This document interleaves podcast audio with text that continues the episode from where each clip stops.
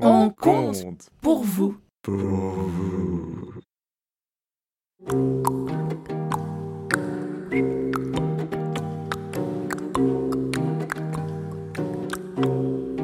Cette histoire commence il y a longtemps, bien longtemps.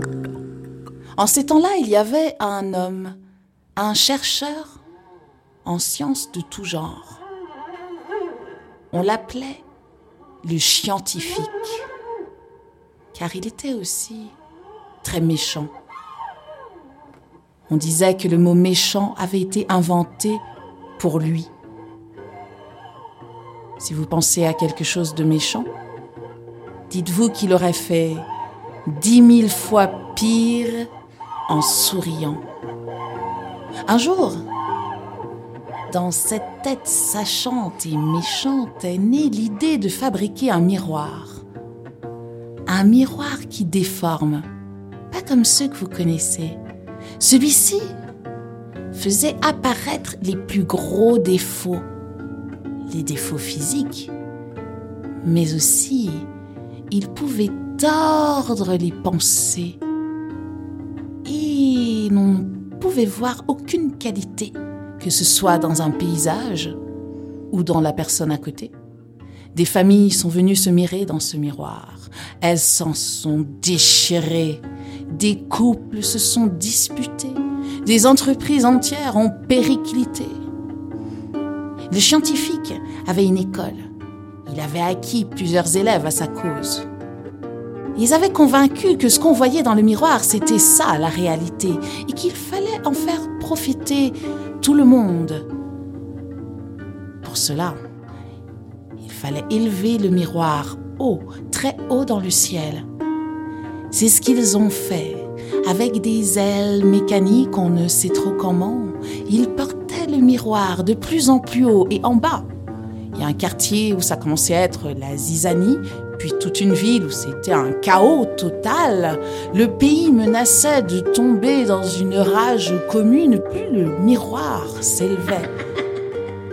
Mais étaient-ce ces vents purs, cette lumière éblouissante du soleil? Le miroir s'est mis à vibrer, à trembler tellement que les élèves du scientifique ne pouvaient plus le tenir, et c'est là que le miroir est tombé, qu'il s'est écrasé au sol, explosé en des milliers de morceaux. Certains ont coulé au fond de l'océan, mais d'autres, plus petits, tels des poussières, ont volté dans le vent.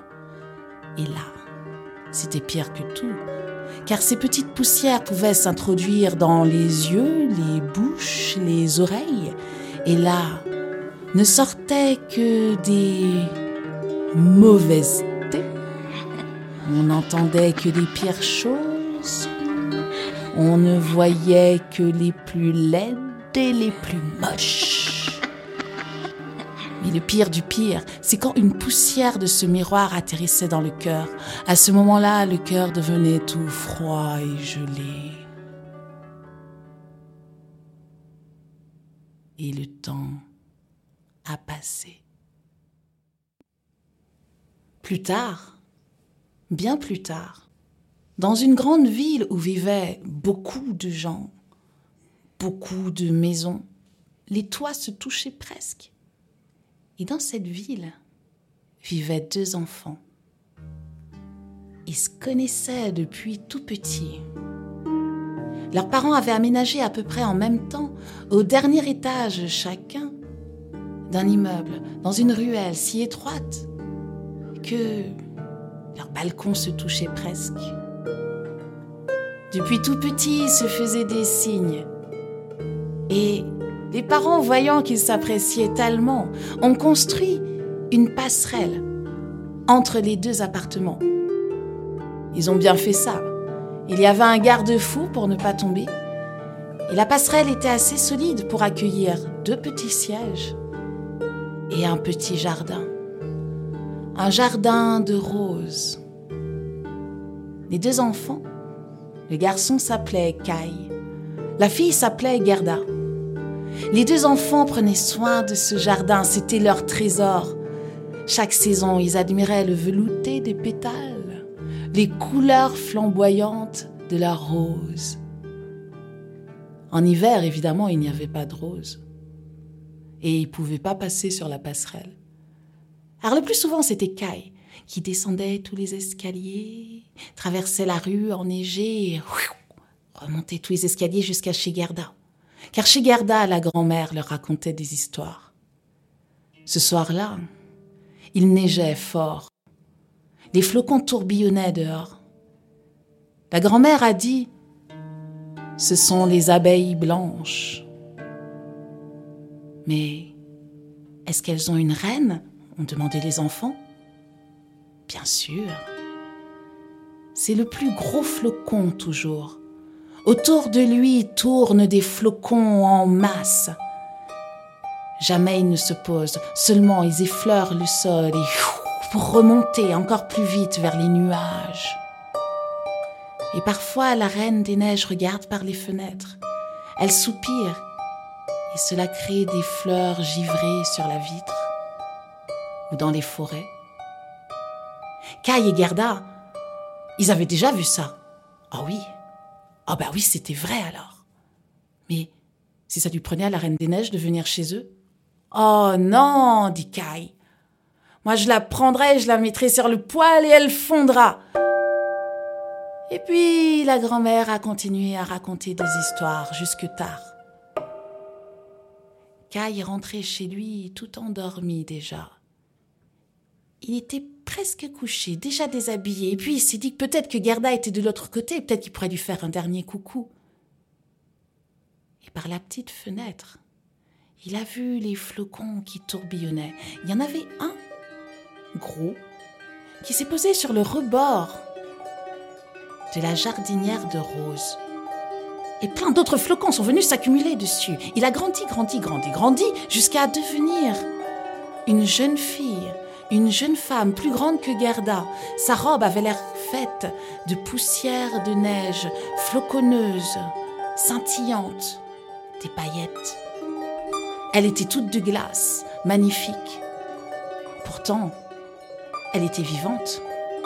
Ses yeux bougeaient, comme des milliers d'étoiles scintillantes. Et quand son regard a croisé celui de Kai, elle a levé la main pour lui faire coucou. Kai a été tellement surpris qu'il en est tombé de son tabouret et il est vite retourné sous sa couette. Il s'est endormi. Le lendemain, cela lui paraissait un rêve étrange.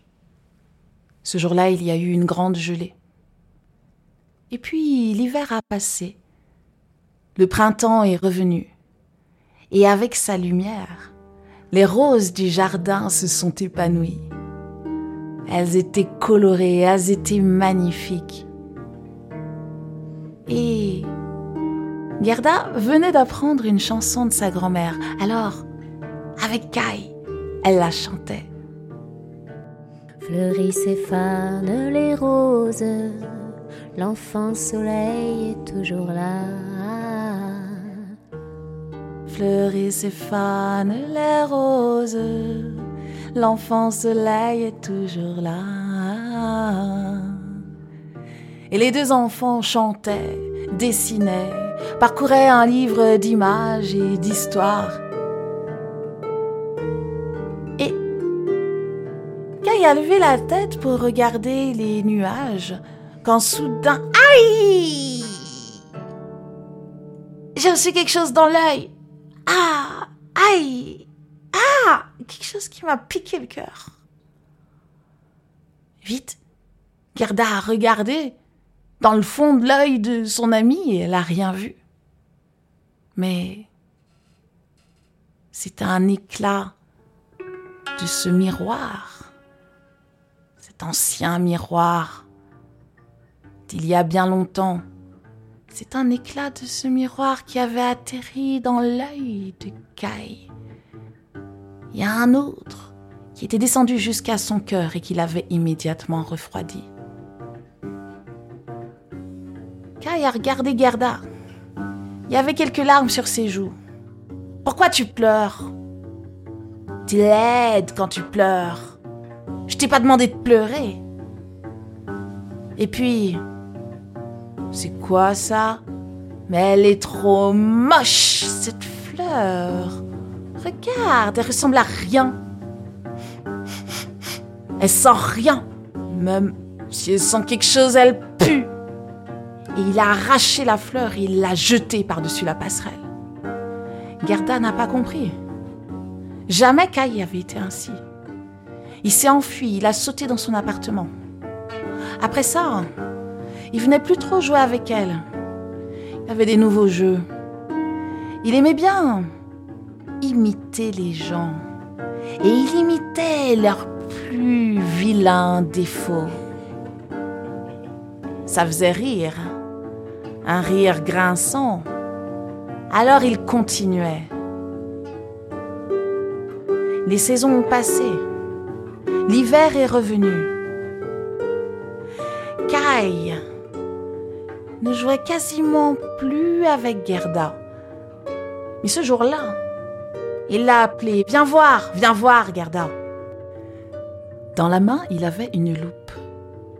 Quelques flocons sont tombés sur la manche bleue de sa veste. Il lui a dit Regarde, tu vois les formes des octogones, des hexagones, plein de formes géométriques parfaites. C'est magnifique, c'est beaucoup mieux que tes vieilles roses. Un flocon, c'est parfait. C'est dommage que ça ne dure pas éternellement. Je préfère les flocons. Et il a planté la Gerda. Et il est parti en courant, son petit traîneau sur le dos. Il s'est dirigé vers la place, la grande place. Il y avait déjà d'autres enfants avec leurs traîneaux. Leur jeu, c'était de s'accrocher au grand traîneau qui passait. Quand Kai est arrivé, justement, un immense traîneau tout blanc a glissé sur la place. Lui, il a été le plus rapide. Il a accroché son petit traîneau. Et le grand est parti à toute allure.